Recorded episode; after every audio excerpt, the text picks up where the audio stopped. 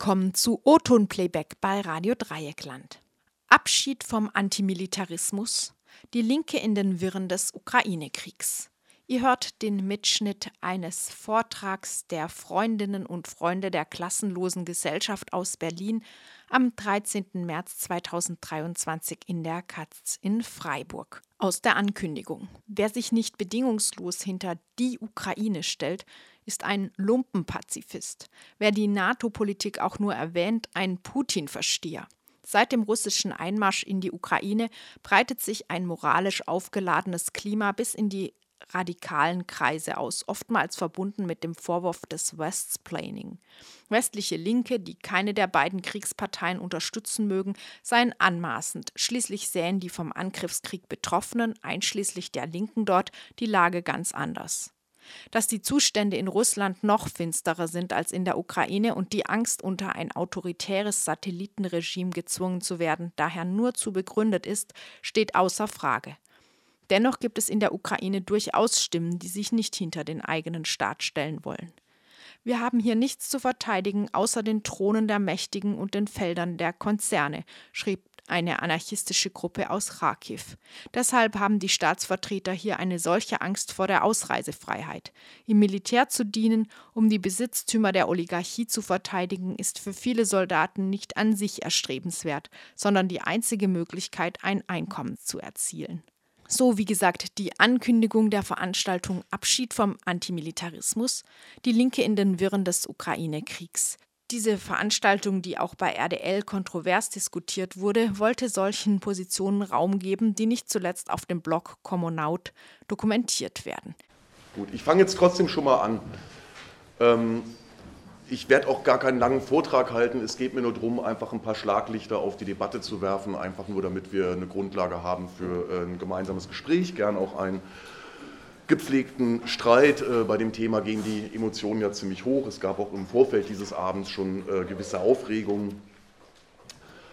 Ähm, ja, ich denke, seit dem russischen Überfall auf die Ukraine ähm, herrscht hierzulande äh, eine ungeheure Uniformität in der Öffentlichkeit. Äh, ich würde von einer Regression des Bewusstseins sprechen äh, im Sinne ähm, eines vorherrschenden Schwarz-Weiß-Denkens. Also das vorherrschende Bild sieht eigentlich so aus, dass in der Ukraine das absolut Gute gegen das absolut Böse kämpft mit diesem Bösen kann man nicht verhandeln. Äh, anders als westliche Staaten ist das Böse nicht etwa von Interessen geleitet, sondern einfach von bösen Absichten. Putin will das ukrainische Volk auslöschen, betreibt einen Genozid. Umgekehrt die Ukraine, äh, ein Land voller Helden, ein Land, das für unser aller Freiheit kämpft. Ähm, das ist so grob gesagt die, die Marschroute, die in der Öffentlichkeit so vorgegeben wird. Und verblüffend finde ich, wie das in einer demokratischen Öffentlichkeit funktioniert. Also anders als in einem autoritären Staat wie dem Russland äh, eines Putin funktioniert das eben hierzulande nicht über ähm, staatliche Zensur, äh, eine offizielle Gleichschaltung der Medien und dreiste Propagandalügen, ähm, sondern eher durch, ich würde sagen, einen, einen Mechanismus verblüffenden Vergessens. Das heißt, es werden eigentlich am laufenden Meter Dinge in der Öffentlichkeit durchaus erwähnt, die dieses sehr simple Schwarz-Weiß-Bild eigentlich konterkarieren, ähm, aber sie spielen irgendwie keine Rolle mehr. Ja? Ähm, also jeder weiß, dass der ukrainische Botschafter Melnik, ähm, der hier seinen Dienst betrieben hat, äh, ein, strammer Rechtsnationalist ist, der sich dann äh, um Kopf und Kragen geredet hat, als er den NS-Kollaborateur Stepan Bandera also schön geredet hat ähm, daraufhin wurde er ja auch dann abgezogen aus Deutschland, weil er äh, sich eben die Finger verbrannt hatte. Das war ziemlich tollpatschig. Ähm, aber dass eben genau dieser stramm rechte Ultranationalist Melnik, der auch durch so Äußerungen aufgefallen ist, wie alle Russen sind der Feind, ja, ähm, dass der eben nach diesem Eklat dann befördert wurde zum stellvertretenden Außenminister, das interessiert dann irgendwie niemand mehr und er wird dann eben respektvoll im Deutschlandfunk interviewt. könnte man an zig anderen Beispielen, ähm, denke ich, noch illustrieren. Äh, ich erinnere an die Aufregung um den Bericht von Amnesty International vor einem halben Jahr. Also Amnesty International hat ja auch die ukrainische Kriegsführung kritisiert. Ähm, da gab es einfach nur einen Sturm der Entrüstung, das passte eben nicht ins Bild, äh, wurde einfach abgewatscht.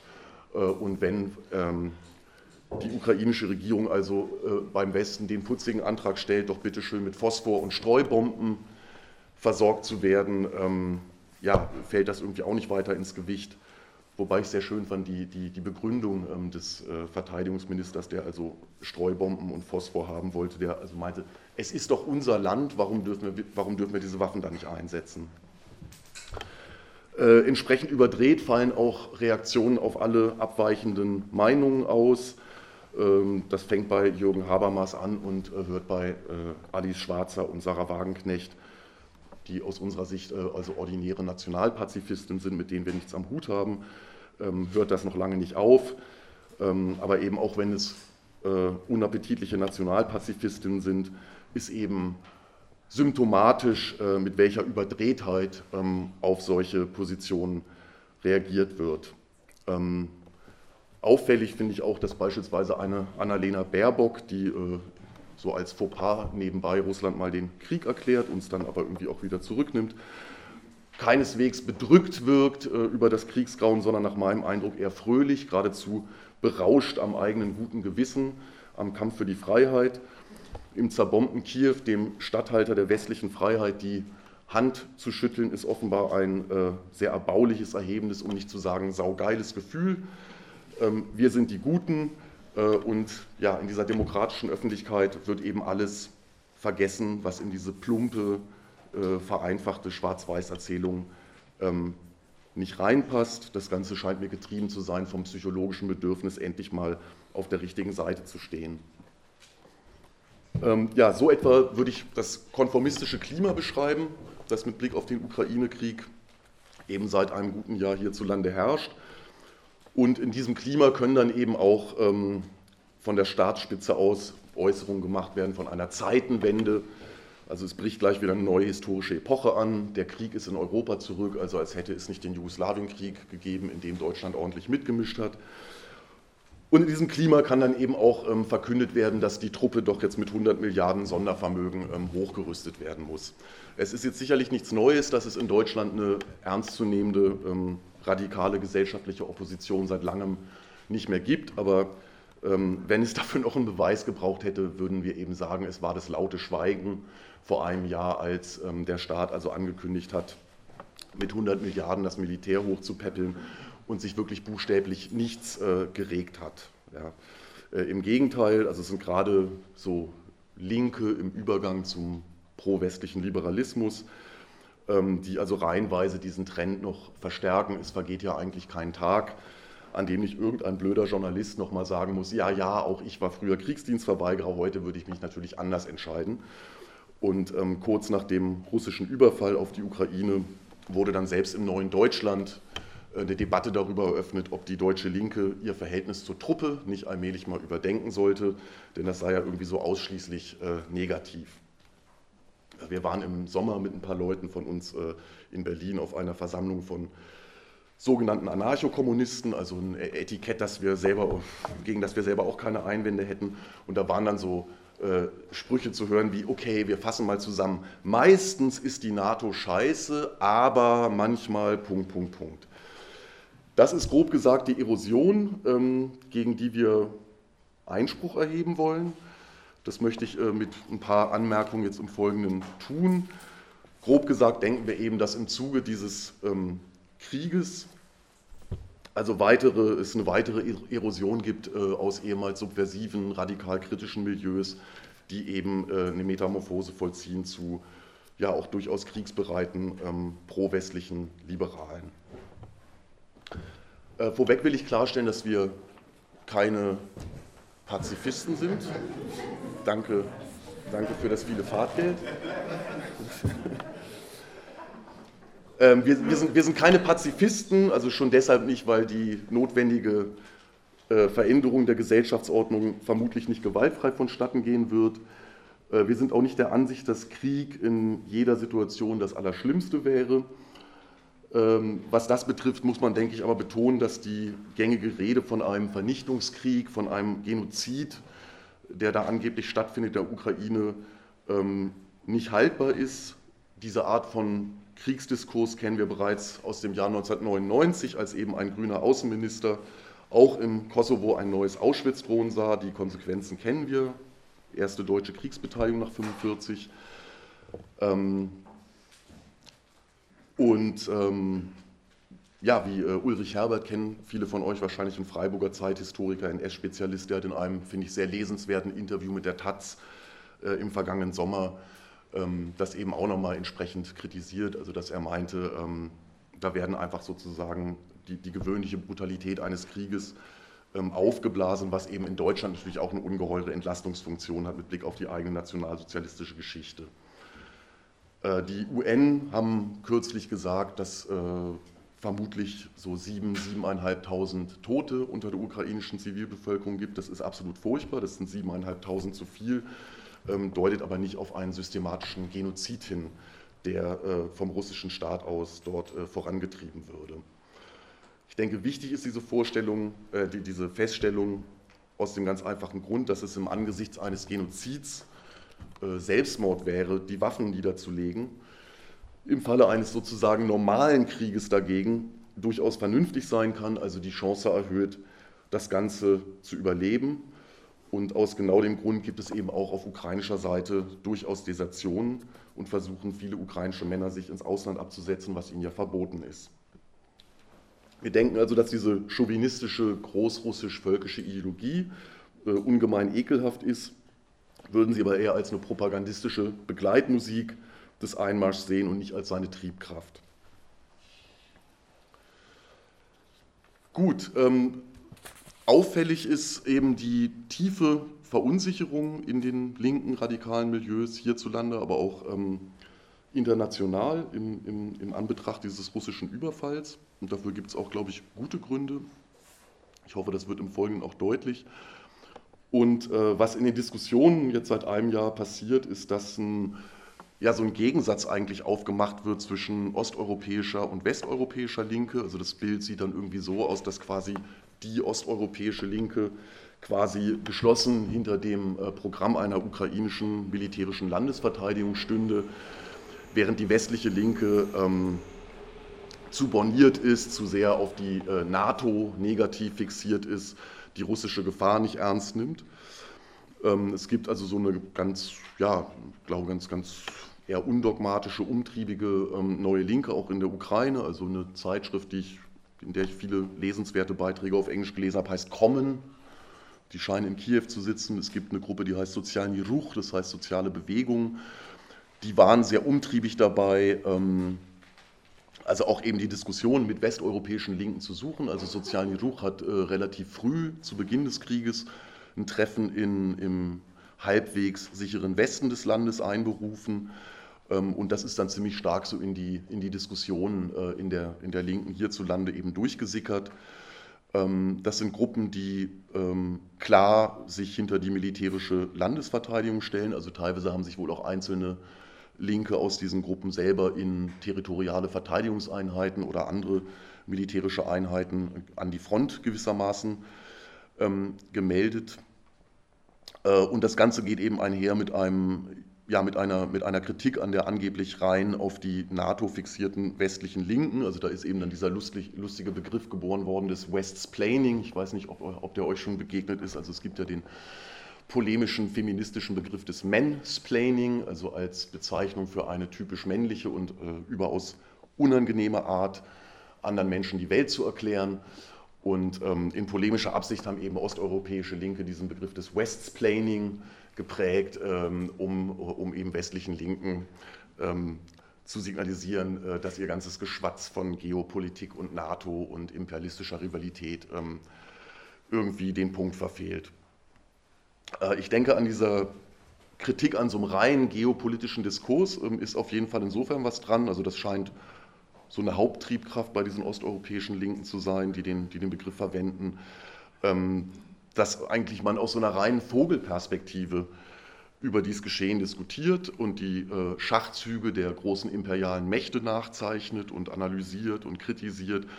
Ähm, dabei aber eigentlich die, die, die, vom russischen Überfall betroffene Bevölkerung in der Ukraine ähm, gar nicht auftaucht, also in keiner Weise ähm, berücksichtigt wird. Und ähm, ja, ich denke, es gibt, es gibt tatsächlich so diesen, diese Art von ähm, großem weltpolitischen Diskurs, äh, an, an, auf den diese Kritik sicherlich auch ähm, zutrifft. Mein Eindruck ist aber, dass äh, tendenziell ähm, im Ergebnis zumindest äh, dann fast so eine Tabuisierung auch dieser geopolitischen Fragen, in denen wir durchaus den Schlüssel sehen würden äh, für diesen ukrainischen, also für den Krieg in der Ukraine, dass diese Fragen eigentlich ähm, ja fast tabuisiert werden oder man eigentlich, wenn man äh, noch von der NATO redet, eigentlich fast schon als Putin-Versteher äh, automatisch äh, irgendwie am Pranger steht.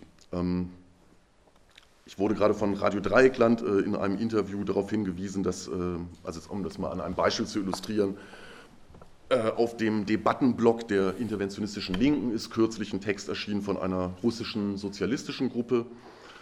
Ähm, die im Prinzip auch genauso anheben, dass sie eben sagen, das Problem an den westlichen Linken ist, sie kapieren einfach die Lage nicht, sie kapieren nicht, ähm, worum es da geht. Putin, so die These von ihnen, Putin ist einmarschiert in der Ukraine, weil sich dort äh, eine demokratische Entwicklung vollzogen hat seit 2014, die seinem eigenen autoritären Regime ähm, gefährlich werden könnte. Jeder Waffenstillstand, wie klassisch antimilitaristische Linke äh, im Westen ihn fordern, jeder Waffenstillstand ist nur eine Atempause für Russland, um neue äh, Soldaten zu rekrutieren, um die nächste Offensive vorzubereiten. Die multipolare Welt, äh, die Putin sich erhofft, ist eben eine, in der Diktatoren sozusagen ihre Schutzgebiete haben und ähm, ihre repressive autoritäre Politik betreiben können, wie sie lustig sind. Und ähm, die Niederlage Russlands wäre ein Aufschwung für die Demokratiebewegung in der Region. Ich referiere das jetzt einfach erstmal so, wir können ja in der Diskussion nochmal drauf zurückkommen. Ich werde nachher noch ein paar äh, Anmerkungen dazu machen. Ähm, ein Effekt des russischen Überfalls besteht darin, ähm, jetzt in den linken Diskussionen hierzulande, dass zu unserem großen Erstaunen ähm, also auch Kategorien von Nation und nationaler Souveränität äh, irgendwie wieder rehabilitiert werden. Ähm, also zum Beispiel ist im vergangenen Sommer in der Monatszeitschrift Analyse und Kritik, AK, ist ein sehr scharfer, polemischer Text erschienen von einem Autorenkollektiv, das sich zusammensetzt aus ost- und westeuropäischen Linken, also Leute aus Polen, Russland und der Ukraine, aber eben auch aus Österreich und Deutschland, ähm, die eben vehement dafür eintreten, ähm, äh, die, die, die militärische Verteidigung der Ukraine zu unterstützen, also die im Prinzip auch so ein Bild zeichnen, dass der Westen da sehr zögerlich sei und das eigentlich gar nicht wolle. Also man kann fast den Eindruck gewinnen, dass, dass man als Linker im Westen, wenn man mehr militärische Unterstützung fordert, dass das fast schon eine subversive Position ist, weil die Herrschenden das eigentlich gar nicht wollen. Und in diesem Text äh, ist dann die Rede von der äh, Ukraine als einem jungen Land, dessen Unabhängigkeit und eigene Nationenbildung Russland nicht akzeptiert. Nun steht ja völlig außer Frage, dass dieser Überfall ein großes Verbrechen ist äh, und die russischen Truppen sich da schleunigst zurückzuziehen haben. Nur ist eben auffällig, wie dann im, im, in der Umkehr dessen auf einmal Kategorien von Nationenbildung, junges Land, ähm, rehabilitiert werden. Eine Unterzeichnerin dieses ähm, Textes aus diesem Autorenkollektiv hat das an anderer Stelle inzwischen auch noch ganz explizit gemacht. Also äh, das Linke einen Fehler begehen, wenn, wenn sie die Kategorie Nation als etwas per se äh, irgendwie Falsches, ähm, äh, Regressives äh, ablehnen würden. Ähm, das heißt, die Nation äh, wird irgendwie auch wieder entdeckt. Anderes Beispiel, das mich persönlich sehr verwundert hat und irgendwie auch enttäuscht hat, äh, ein wirklich äh, alter, eingefleischter Radikaler wie Rainer Trampert, ähm, hat kurz nach dem russischen Überfall äh, in der Jungle World geschrieben, ich zitiere, also zur Frage der ukrainischen NATO-Mitgliedschaft. Es soll Linke geben, die für die deutsche Nation den Ausstieg aus dem Westen verlangen, etwa mit der Forderung raus aus der NATO. Diese Souveränität über die Zugehörigkeit zu einem Militärbündnis zu entscheiden, sprechen sie Schweden und den russischen Anrainerstaaten wie der Ukraine ab. Also ich musste das mehrfach lesen, bis ich es richtig verstanden hatte. Und dann hatte ich also verstanden, dass der alte Radikale oder vielleicht eher Ex-Radikale, Rainer Trampert, allen Ernstes jetzt die Auffassung vertritt, ähm, dass die Ukraine doch bis zum Äußersten kämpfen soll für ihr souveränes Recht auf einen Beitritt zu diesem westlichen Militärbündnis ähm, NATO. Also ich halte das politisch, um es kurz zu sagen, für eine Bankrotterklärung.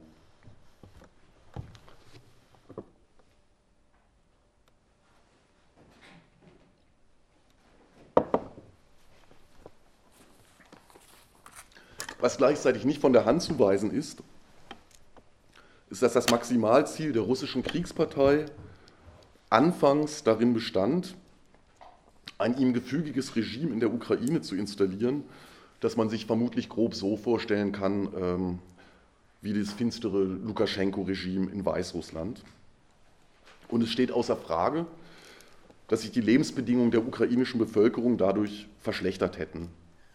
Darin liegt ohne Frage das stärkste Argument von Linken, die die Aufrüstung des ukrainischen Militärs befürworten und eben, wie eben erläutert, einen ausschließlich auf die große Geopolitik fokussierten Diskurs als Westsplaining angreifen.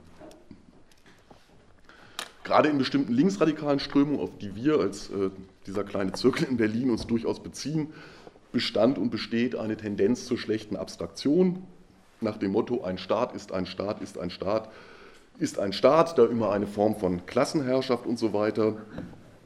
Es gab auch im Zweiten Weltkrieg äh, gab es bestimmte Rätekommunisten, bestimmte Linkskommunisten, ähm, die zwischen Hitler, Stalin, Roosevelt eigentlich kaum einen Unterschied erkennen mochten, zumal in ihrer Optik die allgemeine Tendenz der Epoche zu einem autoritären Staatskapitalismus äh, drängte, was sich später dann als eindeutig falsch erwiesen hat.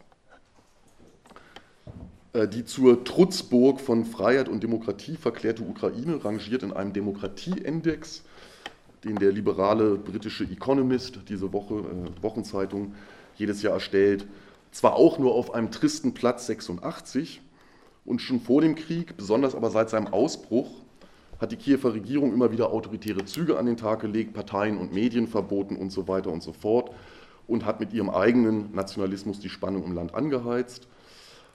Ähm, trotzdem wären russische Verhältnisse sicherlich um einiges härter. Äh, ne, in Russland bekommt man eben für die Teilnahme an einer ungenehmigten Demonstration schon mal 15 Jahre Lagerhaft aufgebrummt.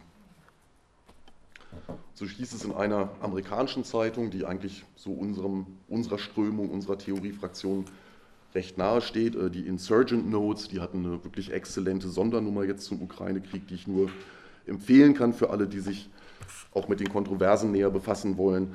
Dort schrieb ein äh, alter amerikanischer Linksradikaler, ähm, es muss Schluss sein mit falschen Gleichsetzungen. Eine bürgerliche Republik, entstellt von exzessiver Korruption, ist nicht dasselbe wie eine quasi faschistische Autokratie. In der einen ist Politik möglich, in der anderen herrschen in der Regel nur geistlose Konsumtion und Kollaboration mit dem Staat. So schreibt John Garvey in den Insurgent Notes. Ich denke, dass dieser Befund ähm, nicht von der Hand zu weisen ist und die Sache einigermaßen vertrackt macht. Die Frage lautet nur aus unserer Sicht, ob daraus zwangsläufig eine Parteinahme für das ukrainische Militär folgen muss. Und genau so wird es eben zurzeit dargestellt, bis weit in die Linke hinein. Wer gegen, wer gegen Waffenlieferungen ist, will im Prinzip die ukrainische Bevölkerung dem russischen Faschismus zum Fraß vorwerfen. Vollkommen ausgeblendet wird dabei eine lange Geschichte von Kämpfen, nicht zuletzt von Arbeiterinnenkämpfen, um bürgerliche Rechte und politische Freiheiten, um Rechte und Freiheiten, die sie für ihre Organisierung als Klasse brauchen wie die Luft zum Atmen. Man könnte das hierzulande naheliegenderweise am Kapp-Putsch von 1920 verdeutlichen, also einem reaktionären Umsturzversuch, der durch Massenstreiks zum Erliegen gebracht wurde. Man könnte es aber auch an allerhand Arbeiterkämpfen im 20. Jahrhundert in ganz verschiedenen Ländern verdeutlichen, die maßgeblich zum Einsturz autoritärer Regime beigetragen haben. Eine britische Gruppe, mit der wir locker kooperieren, die Angry Workers, die so aus der Tradition der Klassenautonomie kommen, haben in einem Diskussionsbeitrag zum Ukraine-Krieg Folgendes dazu geschrieben, was ich sehr treffend finde und deshalb auch länger zitieren möchte. Aus taktischen wie politischen Gründen sollten Arbeiterinnen es vermeiden, militärisch gegen die Invasion zu kämpfen, denn damit steigt die Gefahr, dass sie massakriert und vollständig in eine nationalistisch-imperialistische Dynamik hineingezogen werden, die sich ihrer Kontrolle entzieht. Stattdessen sollten sie gegen die Diktatur mit ihren eigenen Mitteln kämpfen, so wie es Arbeiterinnen in Brasilien, Polen, Südkorea oder Südafrika in den 80er Jahren getan haben. Sie alle hatten damit insofern Erfolg, als sie Freiheiten zurückgewonnen haben, weitestgehend nicht massakriert wurden und sich zumindest anfangs eine gewisse Eigenständigkeit als Klasse bewahren konnten. Solidarność, die brasilianische Arbeiterpartei oder der ANC in Südafrika waren Scheißorganisationen, doch innerhalb dieser Dynamik haben Arbeiterinnen gezeigt, dass sie sich auch unter einem harten Polizeistaat selbst organisieren können, nicht nur in Betriebskämpfen, sondern auch mit Netzwerken im Untergrund, Sabotageakten und Guerillakämpfen. Selbst jetzt demonstrieren in den russisch besetzten Gebieten der Ukraine Frauen gegen Zwangsrekrutierung. Zitat der Angry Workers, äh, die im Übrigen eine ähm, fantastische Webseite machen mit sehr viel ähm, Berichten und Diskussionsbeiträgen. Also kann ich auch nur empfehlen. Hm.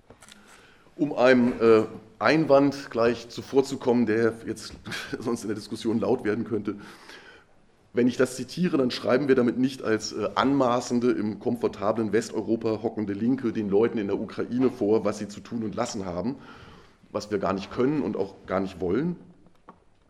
Wir sehen aber umgekehrt auch nicht ein, warum die Entscheidung selbst von ukrainischen Anarchisten, sich in die Kriegsfront einzureihen, uns daran hindern sollte, einen in gefährlicher Weise auf die militärische Logik verengten Blickwinkel zu erweitern und an bestimmte Kampfformen gegen autoritäre Regime zu erinnern. Gegen Waffenlieferungen zu sein heißt nicht, dass man die ukrainische Bevölkerung dazu auffordert, sich um des lieben Weltfriedens willens doch bitteschön unter ein brutales Besatzungsregime zwingen zu lassen. Wir hatten in der Ankündigung für die Veranstaltung ja ähm, auch gesagt, dass wir ein paar andere Stimmen, äh, ein paar linksradikale Stimmen äh, aus der Ukraine ähm, hier zu Gehör bringen wollen. Ähm, also Jens hatte ja erwähnt, dass der Blog Kommunaut äh, auch Mitveranstalter ist heute Abend, bei dem wir auch mitmachen. Und äh, Kommunaut hat sich eben sehr darum bemüht, auch äh, eben gerade aus Osteuropa ähm, nochmal Stimmen einzufangen, die nicht in dieser militärischen Logik äh, aufgehen. Ähm, und als ich das vorhin, hat sich es glaube ich nur angedeutet, aber dass eben äh, meines Erachtens das Bild, das in der Diskussion gerade gezeichnet wird, also dass es die osteuropäische Linke gibt, die völlig geschlossen äh, für die militärische Option steht, das stimmt so einfach nicht. Also es gibt eine ganze Reihe von äh, Gruppen, Grüppchen, Zirkeln, kleinen Organisationen, Anarchosyndikalisten in Russland, die eine ganz klassisch antimilitaristische Position vertreten und sagen, so verbrecherisch dieser Überfall Russlands ist, wir reihen uns nicht hinter das Zelensky-Regime ein. Das ist politischer Selbstmord. Ähm, und äh, in diesem Sinne wollte ich noch ein paar, paar Sachen davor tragen. Ähm, also es gibt einen jungen Genossen, äh, der nennt sich Andrew, heißt sicherlich anders, weil er Ukrainer ist. Ähm, äh, Andrew hat ziemlich Furore gemacht in den internationalen Debatten, weil er eben als ukrainischer Linker ähm, klar, diese, klar eine defetistische Position vertritt, also klar sagt, nein, ich reihe mich nicht hinter dem eigenen Staat ein und ähm, hat sich eben auch kritisch auseinandergesetzt mit den ukrainischen Linken, die ins Militär gehen. Ich zitiere mal aus einem Text von ihm, vom, ich glaube, letzten, letzten Sommer hat er den veröffentlicht. Ähm, da schreibt er, die Unterordnung unter den ukrainischen Staat und den NATO-Block mit Gründen der nationalen Selbstbestimmung zu rechtfertigen, bedeutet nicht nur, dass man den Einfluss der heutigen Linken und das Potenzial für emanzipatorische Politik innerhalb eines Nationalstaats dramatisch überschätzt. Es bedeutet auch, dass man davon träumt, eine Welt vermeintlich ontologischer Nationalitäten besser zu verwalten, dass man versucht, patriotischer zu sein als die Patrioten.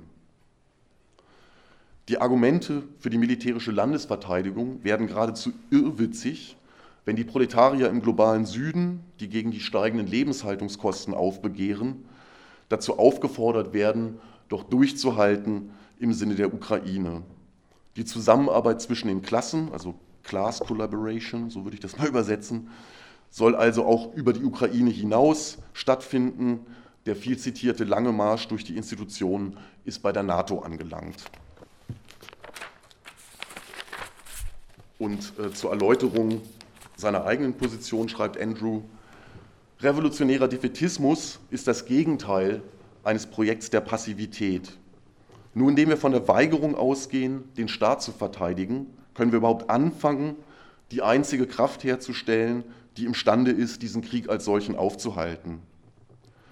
Wenn wir behaupten, dass Kriege nicht gewonnen werden können, behaupten wir damit nicht die Unmöglichkeit einer Gegenoffensive der Ukraine, sondern die Unmöglichkeit einer Befreiung mit den Mitteln konventioneller Kriegsführung. Linke, die sich dem ukrainischen Militär anschließen, verschwinden nicht nur in einem Ozean aus Wehrpflichtigen und Faschisten, sondern unterstützen mit ihren stolzen Proklamationen sogar die Armee als vermeintlich legitimes Mittel zur Lösung von Problemen. Äh, wir haben für eine ähnliche Veranstaltung wie die heute Abend äh, im Oktober in Berlin hatten, hatten wir die gemacht. Da haben wir den Andrew vorher auch nochmal interviewt.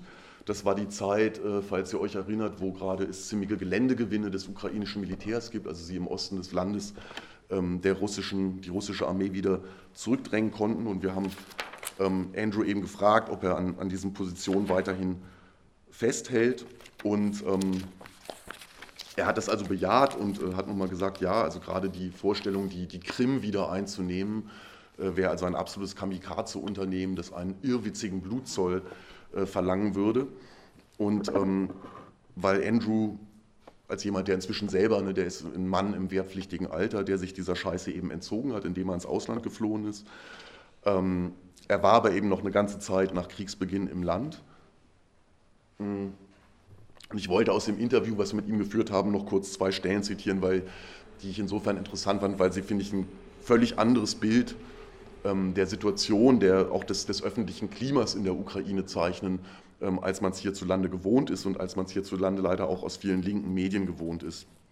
Andrew meinte also in diesem Interview, wir vergessen oft, dass die ukrainische Armee nicht aus Freiwilligen besteht, sondern fast ausschließlich aus Wehrpflichtigen. Für eine derartige Offensive auf die Krim müsste der Staat noch mehr Soldaten mobilisieren, also seine bisherigen Beschränkungen bei der Einberufung aufheben. Die ukrainische Regierung weigert sich zuzugeben, wie viele, wie viele Menschen jede Woche, jeden Monat in diesem Fleischwolf ums Leben kommen. Als jemand, der selbst in diesem Land mit geschlossenen Grenzen gelebt hat und gerade noch fliehen konnte, habe ich mitbekommen, wie ganz unterschiedliche Leute versuchen, da rauszukommen oder sich irgendwie der Einberufung zu entziehen. Dass es eine massenhafte Bereitschaft gäbe, für diesen völlig unklaren, undefinierten Sieg zu sterben, ist daher ein falsches Bild, dem ich widersprechen möchte. Die Kriegsbegeisterung, so Andrew weiter, hat in den letzten Monaten definitiv abgenommen. Etwa seit März hat es keine massenhaften Wellen von Kriegsfreiwilligen mehr gegeben. Allgemein gilt, je mehr jemand selbst oder über Verwandte vom Militär mitbekommt, umso weniger nationalistisch ist er. Wer die Demütigung beim militärischen Drill erlebt hat oder die miserable Ausrüstung der Soldaten, Wer die Horrorgeschichten über die Offiziere kennt, über ihre mangelhafte Ausbildung und die irrwitzigen Befehle, kaum bewaffnet in wenigen Tagen eine Stadt einzunehmen, der wird die optimistischen Geschichten über die zügige Rückeroberung unserer verlorenen Gebiete, die Zelensky uns tagtäglich eintrichtert, eher nicht glauben. Also das war so eine ähm, dissidente Stimme aus der Ukraine, die wir gefunden haben. Äh, eine andere Sache, auf die wir gestoßen sind, ist eine kleine anarchistische Gruppe in Kharkiv, ich weiß nicht, ob ich die Stadt richtig ausspreche. Ähm, Assembly heißen die in den englischsprachigen Veröffentlichungen, also die machen auch so ähm, praktische Arbeit vor Ort, äh, helfen Ausgebombten. Ähm, auch da ganz interessant, also dass es richtig so äh, über Telegram-Gruppen und so weiter auch ähm, also Netzwerke gibt von Leuten, ähm, wie sie sich der Einberufung entziehen können, die wird übrigens auch sehr repressiv als ein Mittel zur Niederschlagung politischer Proteste eingesetzt. Also die Häscher vom Militär, die die Männer ähm, einziehen sollen, gehen auch gern mal, wenn sich mal irgendwo Proteste bilden, dahin und dann werden die Leute von der Stelle sozusagen mitgenommen. Ähm, und diese Gruppe Assembly, die eben auch sagt, äh, wir müssen unsere Autonomie als Klasse verteidigen, wir müssen gegen die eigenen Bosse kämpfen, gegen den eigenen Staat kämpfen und uns nicht da einreihen. Ähm, die skandalisieren eben auch in einem Interview, das italienische Anarchisten mit ihnen geführt haben, ähm, die Tatsache, dass Männer im wehrpflichtigen Alter das Land nicht verlassen dürfen und sagen unter anderem, wahrscheinlich wären viele Menschen in der Ukraine erfreut, wenn der Staat, also der ukrainische Staat, als Ergebnis einer Kampagne der internationalen anarchistischen Bewegung seinen Griff lockern würde. Wenn die Antikriegserklärungen dieser Bewegung nicht nur Lippenbekenntnisse gewesen wären, hätten wir schon vor vielen Monaten große Demonstrationen vor den ukrainischen Botschaften für die Öffnung der Grenzen gesehen. Was soll man eigentlich noch sagen, wenn Anarchistinnen selbst am 1. Mai Wichtigeres zu tun haben? Und äh, noch ein letztes Zitat, wenn ich es finde. Ja, das fand ich auch nochmal ganz interessant, weil Sie da im Prinzip den Zusammenhang aufmachen von Klassenlage und, und Militär. Ähm, die Anarchisten aus äh, Charkiw schreiben, der Armeedienst zur, Ver zur Verteidigung der Agrarflächen von Oligarchen ist für viele Soldaten nicht die erstrebenswerteste Option, sondern das einzig verfügbare Einkommen. Die Ukrainer werden nicht durch polizeiliche Repression zum Kampf gezwungen, denn wer wirklich nicht will, kann sich der Mobilisierung auch ohne Bestechungsgelder entziehen. Gleichzeitig ist aber der wirtschaftliche Druck immens. In unserer Stadt zum Beispiel kommen auf jede freie Stelle im zivilen Bereich 19 Arbeitssuchende. Ähm, ja, also das nochmal zum Zusammen, das kennt man auch aus, aus anderen Ländern, dass also gerade die unteren Schichten des Proletariats ins Militär strömen, weil sie da irgendwie noch ein Auskommen haben. Ähm, das einfach nur mal, um zu dokumentieren, dass also dieses Bild wesentlich äh, vertrackter und, und, und, weniger einheitlich ist, ähm, als es äh, oft hier eben auch in, in den linken Diskussionen dargestellt wird. Also es gibt äh, auch in Osteuropa durchaus Anarchistinnen oder andere Stimmen, die äh, sich der Logik von Nation und Militär widersetzen. Mit Blick auf den aktuellen Kriegsverlauf ist, denke ich, festzuhalten, dass das vorhin erwähnte russische Maximalziel vom Tisch ist. Es geht jetzt eigentlich nur um die Frage, ob und wann es zu irgendeinem Arrangement kommt oder ob die Kiewer Regierung das gesamte Staatsgebiet zurückerobert. Im März hat Zelensky erklärt in einem Interview, ukrainische Menschenleben seien wichtiger als ukrainisches Territorium. Also eine sehr humanistische Aussage eigentlich. Er hat auch im Mai noch klar gesagt, dass die äh, von einem Obergeneral geforderte Zurückeroberung der Krim äh, absoluter Wahnsinn wäre. Also Zelensky selbst hat das damals gesagt. Ähm, auch ein neutraler Status der Ukraine, also der Verzicht auf einen Beitritt zur NATO, wie Rainer Trampert ihn offenbar, wie Rainer Trampert offenbar am Herzen liegt, schien zwischenzeitlich akzeptabel. Dann hat sich durch die Waffenlieferung das Blatt im Kriegsgeschehen allmählich gewendet und jetzt soll offenbar der Status quo von vor 2014 wiederhergestellt werden, also einschließlich einer Rückeroberung der Krim. Und äh, wie erwähnt, gibt es eben eine ähm, im Westen sehr stark rezipierte neue äh, Linke, insbesondere in Kiew oder den Großstädten äh, in der Ukraine, die dieses Programm offenbar unterstützt. Also ein ähm, Redakteur der Zeitschrift Kommen, der sich auch selber zum Militär gemeldet hat, äh, hat sich zu diesem Kriegsziel ähm, auch den Status von, also den, noch über den Status von letztem Jahr hinaus, ähm, die gesamte Ukraine zu befreien, sozusagen, äh, ausdrücklich bekannt. Er schreibt dazu, wenn die Ukraine im Verlauf von Verhandlungen gezwungen ist, schmerzhafte Kompromisse zu akzeptieren, wird es später eine Suche nach Sündenböcken geben und werden revanchistische Gefühle äh, Auftrieb bekommen. Wenn die Ukraine jedoch gewinnt, dann wird eben dieser gemeinsame Sieg imstande sein, alte Spaltungslinien in der Gesellschaft ähm, zu überwinden. Gut, also ich denke, ähm, dass dieser Position man jetzt nicht einen revolutionären Defetismus in dem Sinne äh, entgegenhalten kann. Also der revolutionäre Defetismus, das entstammt ja den ganzen Diskussionen rund um den Ersten Weltkrieg, als es eben noch eine große, starke internationale Arbeiterbewegung gab. Und äh, ne, gemäß dieser Maxime, der Hauptfeind steht im eigenen Land, man eben die Niederlage der eigenen Regierung sozusagen noch forciert, um dann ähm, die soziale Revolution irgendwie voranzutreiben. Ähm, wir sind keine Spontaneisten, das heißt, wir denken nicht, dass die Lohnabhängigen praktisch aus heiterem Himmel einen Umsturz der Verhältnisse herbeiführen werden, ohne dass sich in vorherigen Kämpfen überhaupt ein breiteres Klassenbewusstsein herausgebildet hätte.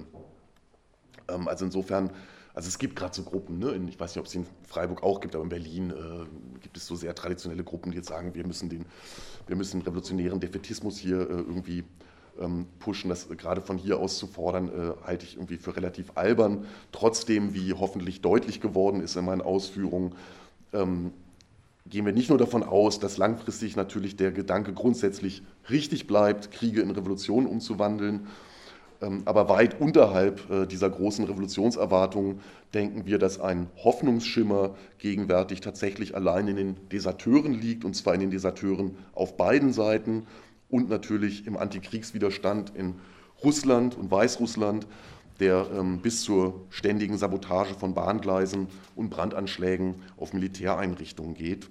Selbstverständlich muss, der russische, muss die russische Kriegsanstrengung auch mit diesen Mitteln ähm, sabotiert werden. Hoffnung liegt aber eben auch aus unserer Sicht in diesen kleinen Dissidentengruppen in der Ukraine selbst, ähm, die sich der nationalen Logik ähm, und dem, der militärischen Logik ähm, entziehen. Zum Schluss vielleicht, um nochmal zurückzukommen äh, auf diese Frage von West's-Planning und Geopolitik. Äh, uns scheint klar, dass man diesen Krieg in der Ukraine eben auch noch in einem viel, viel größeren Maßstab sehen muss. Also es ist ja ähm, gerade äh, in, in, Kreisen des US-Sicherheitsestablishments wird das ja auch ganz offen so formuliert, äh, dass die, die Kulisse, äh, vor, der, vor der sich das abspielt, eben die, ähm, die sich anbahnende, immer deutlicher anbahnende Konfrontation zwischen den Vereinigten Staaten und China ist, wo es um die Taiwan-Frage geht. Ähm, also ne, nach dem Motto, jede, ähm, jede Schwäche, die man Putin gegenüber zeigt, wird China als eine Ermutigung empfinden, äh, Taiwan sich wieder äh, einzugliedern. Und wenn ich mir das so vor Augen führe, dann äh, wird mir, was die sehr ausgezehrte, äh, heruntergewirtschaftete Linke anbetrifft, äh, wirklich schwummerig, weil ich denke, wer die ukrainische Souveränität gegen das fraglos deutlich finstere Putin-Regime mit westlichen Waffen verteidigt sehen will, der wird dann vermutlich auch die Unabhängigkeit Taiwans gegen das fraglos deutlich finstere chinesische Regime mit westlichen Waffen verteidigt sehen wollen. Und äh, dann sind wir ziemlich nah dran am äh, Dritten Weltkrieg. Und die Position, wie sie auch vertreten wird äh, in der Debatte hier, ja, ähm, wir sind zwar einerseits dafür, die Ukraine volle Granate hochzurüsten, andererseits sind wir aber weiterhin selbstverständlich gegen die NATO und so weiter. Diese Position halte ich für schlichtweg inkonsistent. Das heißt eigentlich, wasch mich, aber mach mich äh, nicht nass. Insofern geht es uns, um auf den Anfang zurückzukommen, auf das Entsetzen darüber, wie völlig bruchlos und ohne einen Mucks und ohne einen Einspruch hier 100 Milliarden fürs Militär ähm, äh, bewilligt werden und, und ähm, sich nichts dagegen regt. Insofern geht es uns äh, auch darum, wieder die Aufrüstung des eigenen Staates ins Visier zu nehmen. Es geht also darum, hier äh, an das antimilitaristische Erbe der Arbeiterbewegung anzuknüpfen, die ja immer noch, immerhin noch ein, ein grobes Bewusstsein hatte von diesen Zusammenhängen, äh, so ausgedrückt in Losungen wie äh, Butter statt Panzerkreuzer. Ne? Also die Arbeiterbewegung hat ja heute einen furchtbar schlechten Ruf. Sie bestand angeblich nur aus dummen weißen Cis-Männern, ähm, was ja so überhaupt nicht stimmt. Ähm, aber ich denke, dass sie eigentlich da einen, äh, einen Bewusstseinshorizont hatte, was den Zusammenhang von sozialer Entwicklung und Hochrüstung anbelangt, ein Bewusstsein hatte, das äh, in der jetzigen Linken mehr und mehr zerbröselt ist. Und das ist aus unserer Sicht das Ärgerliche bis Skandalöse. Und wenn wir in diesem Sinne eben dieses neue Machtgebaren des deutschen Staates, ähm, also diese neue Feistigkeit, äh, also die Zeitenwende heißt ja äh, vor allem auch der deutsche Staat selber will endlich eine ihm gebührende Rolle auch militärpolitisch wieder auf dem europäischen Kontinent und weltweit spielen. Wenn wir gegen diese neue feiste Machtpolitik ähm, Deutschlands opponieren, dann äh, denke ich, äh, laufen wir auch nicht Gefahr, mit irgendwelchen Wagenknechts und Alice Schwarzers äh, irgendwie verwechselt zu werden, denn die sind eben stramm nationalpazifistisch und regen sich ja darüber auf, dass angeblich zugunsten Amerikas das eigentliche deutsche Interesse ja gerade unter die Räder kommt. Gut, dabei belasse ich es mal und jetzt können wir uns bei Bedarf streiten.